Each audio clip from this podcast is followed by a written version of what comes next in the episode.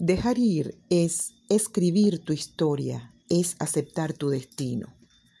Terminar una etapa no significa darte por vencida, no es una derrota, es aceptar que hay cosas que no pueden ser, que a veces esa gota que derramó el vaso solo era el cambio que necesitabas y ahora solo debes moverte, actuar.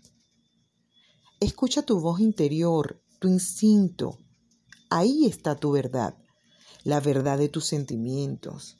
Es a ellos a quien debes atender con madurez, equilibrio, sabiamente y por sobre todo con valentía.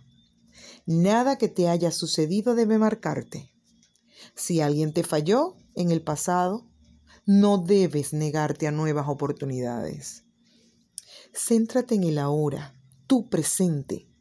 Nadie controla o maneja tu destino. Tú lo escribes. Y mucho menos le permitas que marquen un punto final en el libro de tu vida. Dejar ir es abrir espacio para que lleguen cosas nuevas, experiencias nuevas, personas nuevas. No temas reconocer tus vacíos, decir en voz alta que quieres ser feliz. Eso no es orgullo ni egoísmo, es amarte, es madurez emocional y es ser valiente. Si no te percibes a ti mismo como una persona plena y feliz, no destruyas tu autoestima,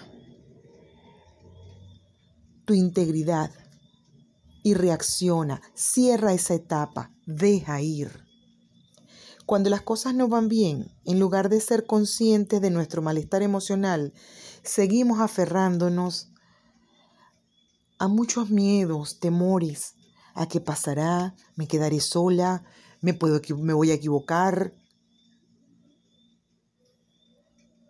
Tratas o te desgastas, inviertes energía esperando un poco más a ver si esa persona cambia, a ver si mejora la relación.